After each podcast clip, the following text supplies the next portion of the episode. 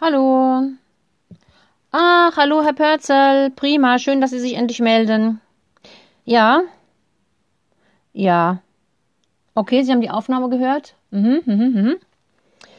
Ja. Sie sind doch dabei jetzt am Sonntag, wenn wir übers Putzen sprechen? Ah, prima, da freue ich mich. Ich muss nämlich ganz ehrlich sagen, mit dem Putzen, das, ja, da habe ich so ein bisschen ein Problem. Sie auch. Hm.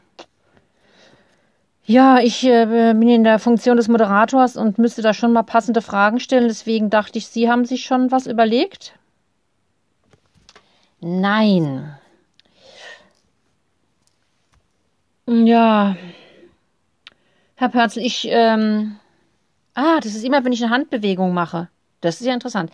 Herr Pörzel, ich würde jetzt mal, ich google jetzt mal das Problem mit dem Putzen. Okay, ich, wissen Sie was, ich, ich google jetzt mal Macht Putzen. Oh, das wird mir schon vorgeschrieben. Ah, also, ich sage Ihnen mal, was Google sagt. Es gibt als Auswahl macht Putzen glücklich, macht Putzen krank, Putzen macht Spaß, Putzen macht lustig, Putzen macht Männer krank. Oh, und dann geht es ums Zähneputzen. Ähm, Herr Pörzel macht Putzen Männer krank? Macht Putzen glücklich. Das ist ja die These. Nee, nee, Quatsch. Es ging ja um inneren Frieden. Ah, Putzen kann tatsächlich glücklich machen.